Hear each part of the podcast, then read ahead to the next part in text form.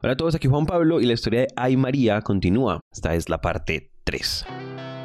Digamos que uno de los principales aspectos que yo quería, por ejemplo, cuando pues, he tenido la oportunidad de viajar, no diría que por el mundo, pero sí a varios países.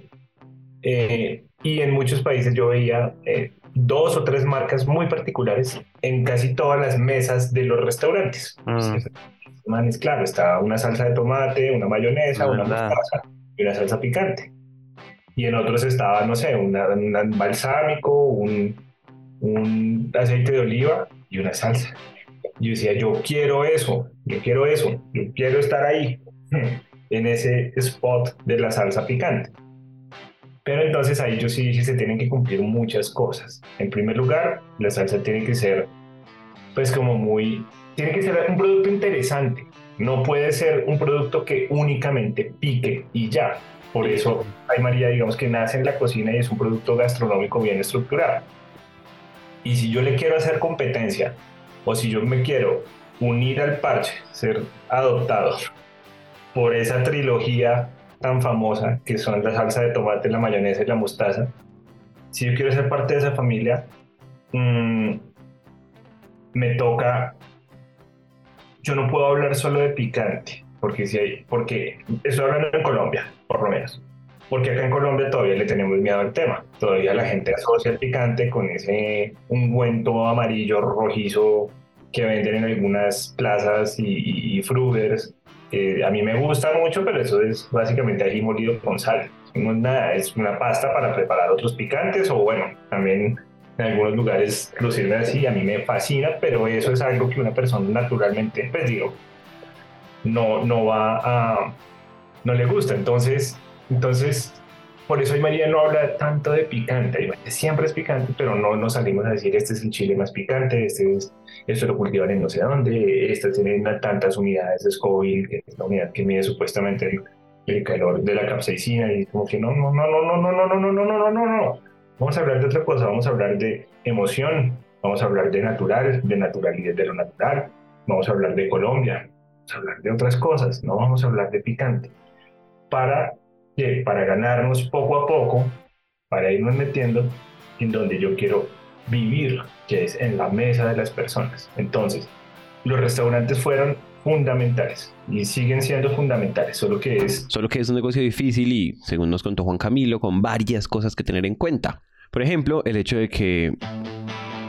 A ellos les toca regalar tu producto, que tienen de cobrar las salsas a donde vas entonces, digamos que estoy en un negocio en donde siempre voy a hacer un gasto para, para, ese, para los restaurantes en particular.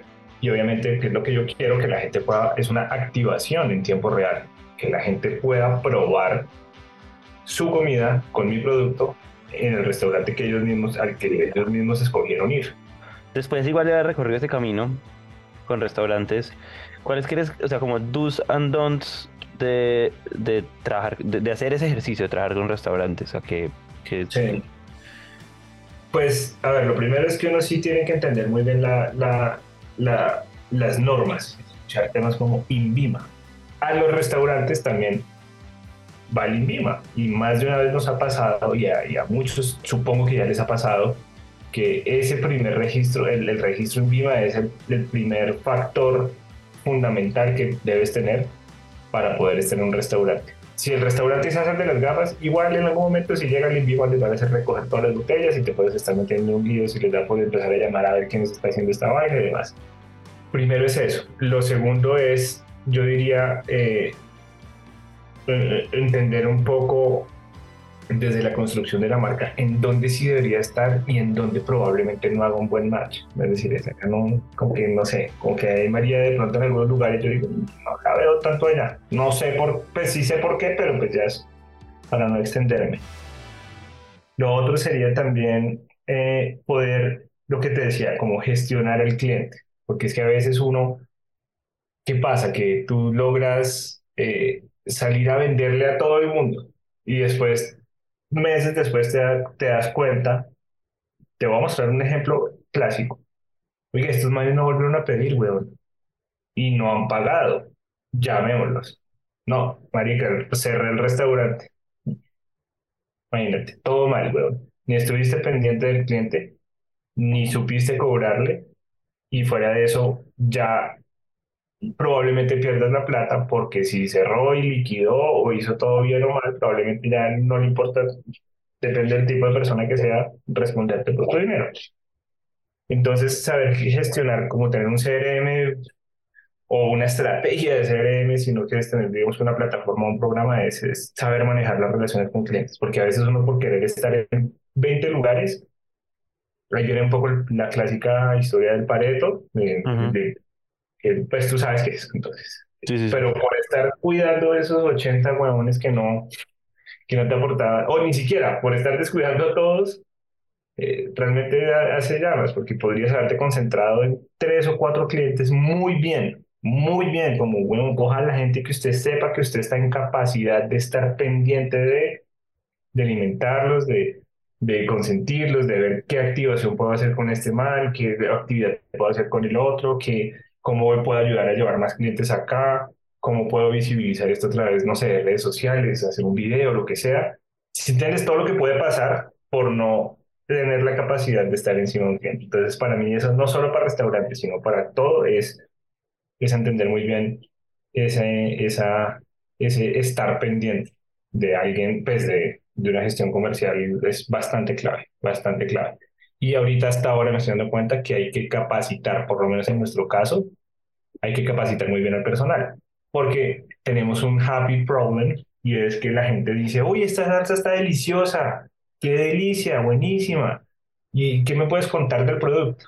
tipo, hmm, no sé, una salsa que pusieron ahí y usted me está preguntando y no tengo ni idea, ni qué la hace, ni de qué está hecha, ni cuál es la historia, ni para dónde va, ni de dónde, no sé nada.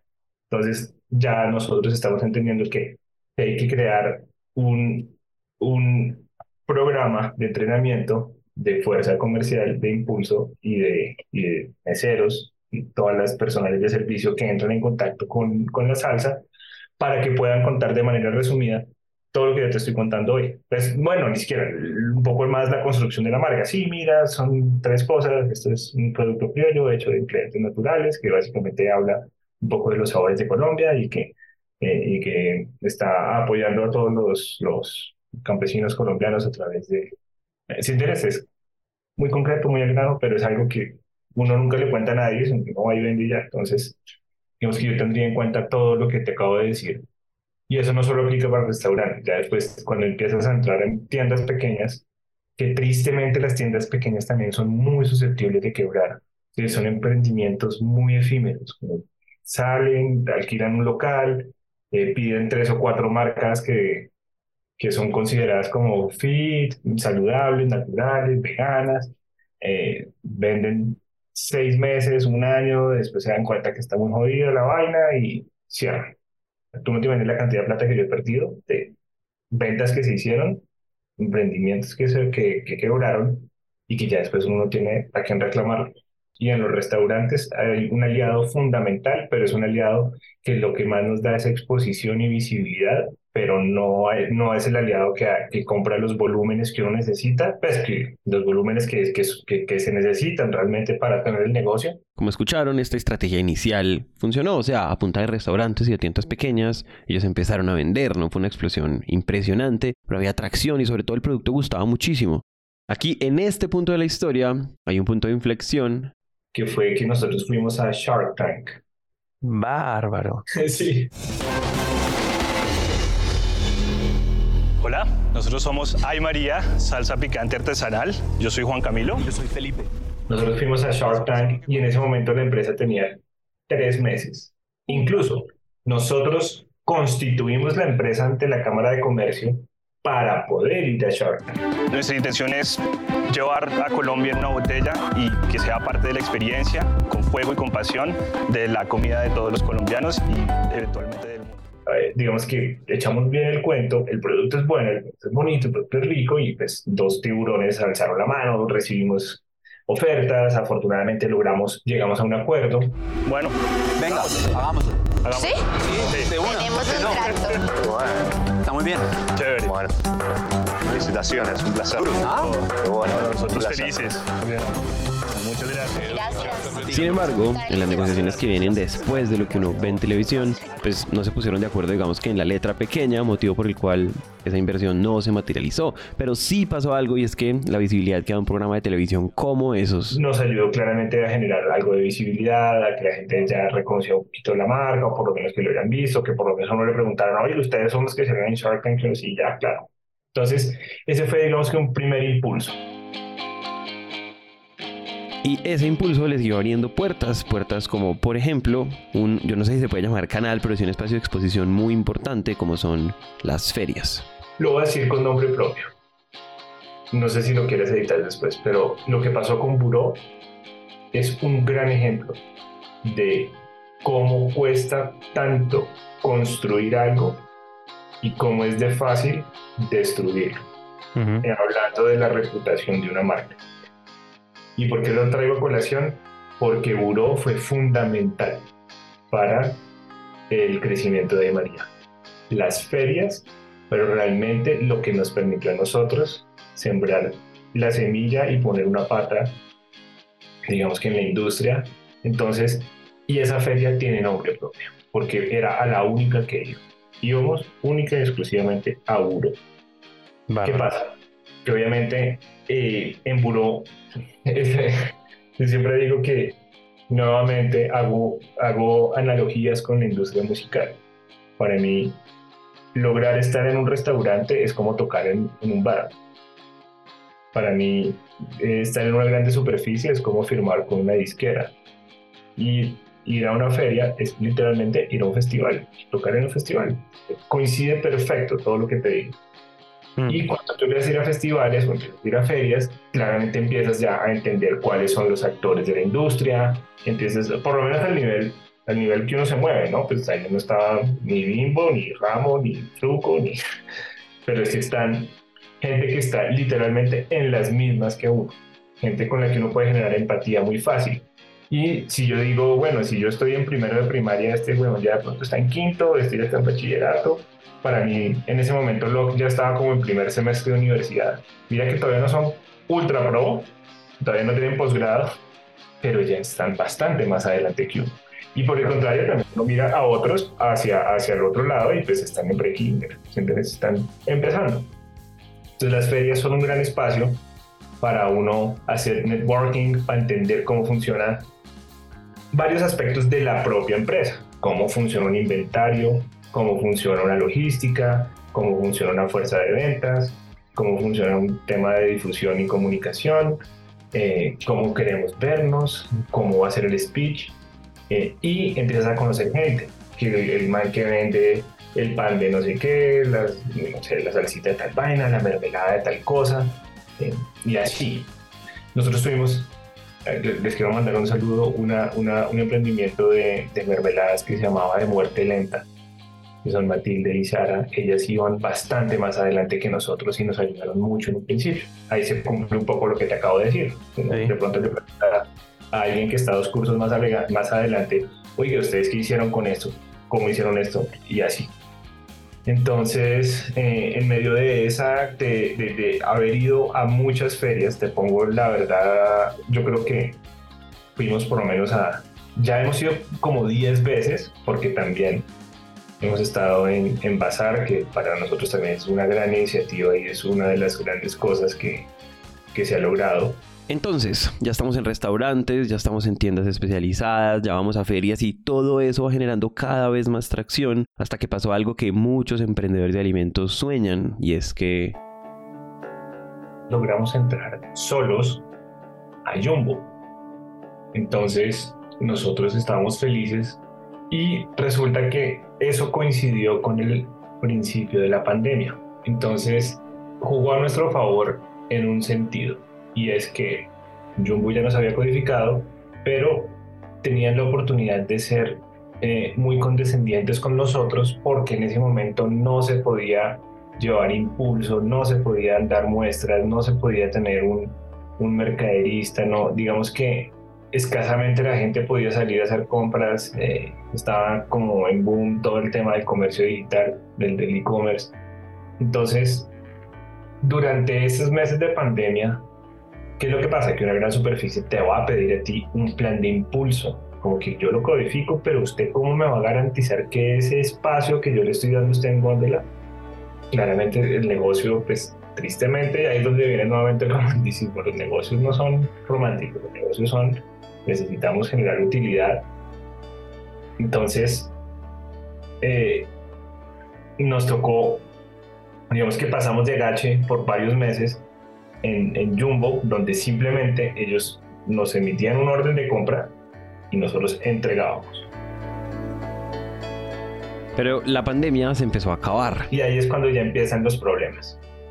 Ahí es cuando ya este o cualquier cliente de, esta, de este canal, que es un canal por algo se llama moderno, es extremadamente, digamos que ya muy estructurado. Entonces ya Jumbo empezó a decir, venga, ustedes han revisado los indicadores, ustedes saben lo que es inventario de 180 días, ustedes saben cuál es el, el desembolso promedio, ustedes saben qué es clusterización, ustedes saben cuáles son las tiendas Pareto, ustedes saben cuáles, dónde están vendiendo más, en dónde menos, ustedes saben que hay, se les vencieron unas unidades en tales y tales ciudades y las tienen que recoger. Y en un cálculo muy conservador, Juan, uno revisa cuánto cuesta recoger una botella versus cuánto cuesta hacerla y evidentemente no te da. Como que marica, ¿no? Le toca autorizar destrucción. Entonces, ya eh, eso iba a empezar a complicar el juego. Y es como de todas las actividades que ustedes tienen que hacer, de producir, de administrar, de gestionar, de entregar, de recibir, de, de comprar, todo eso, ahora súmele el entenderse con un cliente de esa magnitud sobre, unos, sobre una cantidad de supuestos que uno no maneja, de aspectos técnicos y de mañas de perro viejo que uno no tiene, punto, que uno no sabe. En Jumbo se evidenció algo que venía pasando desde hace rato, y es que cuando uno empieza a crecer y sobre todo cuando está emprendiendo por primera vez, la empresa se empieza a convertir en algo que uno de manera muy ingenua pues no imaginó. Ya son un montón de clientes que ¿quién los gestiona? ¿Quién produce la salsa? ¿Quién lleva los pedidos? ¿Quién les cobra? Y de repente uno se da cuenta que el 90% de los emprendimientos son una persona que solo sabe de una cosa intentando hacer todo. ¿Y cómo lo va a aprender? A punta de embarrarla. ¿Y cuánto cuestan las embarradas? Todo, cuestan todo, cuestan millones de pesos, que si no los tienes. Pues empiezas a pasarla muy mal y ellos empezaron a pasarla muy mal. Y ahí uno dice, puta, yo solo quiero tener una marca de salsa picante, ¿en qué momento soy dueño de una fábrica? ¿Y qué tanto sé yo de poner a andar una fábrica? Nada, nada. Es decir, nada. Sí, es una fábrica, todos los ingredientes son naturales, todo lo que, todo viene del campo a la olla y de la olla a la botella, eso es verdad. Pero es una fábrica. Yo sé que esto se repite mucho, pero eso solamente es prueba de que es verdad y es que crecer en serio duele. Y no solo duele, sino que es riesgoso. Mira que yo soy especialista en marca, pero si se quiere, la marca viene al final. Porque si tú haces una gestión de marca sobresaliente, puedes posicionar algo que puedes hacer una promesa que no estás en capacidad de cumplir. Y a María casi le pasa eso, que, que, la marca era una promesa divina, pero si tú no estás en capacidad de producir de forma consistente y confiable, entregar y todo el papeleo que esto involucra y todos los temas administrativos, contables, de manejo de personalidad, si tú no estás en capacidad de hacer todo eso, de nada sirve que la marca sea divina, que el nombre sea espectacular, que tengas un engagement buenísimo en Instagram, que toda la gente en teoría diga que tu producto es una chimba.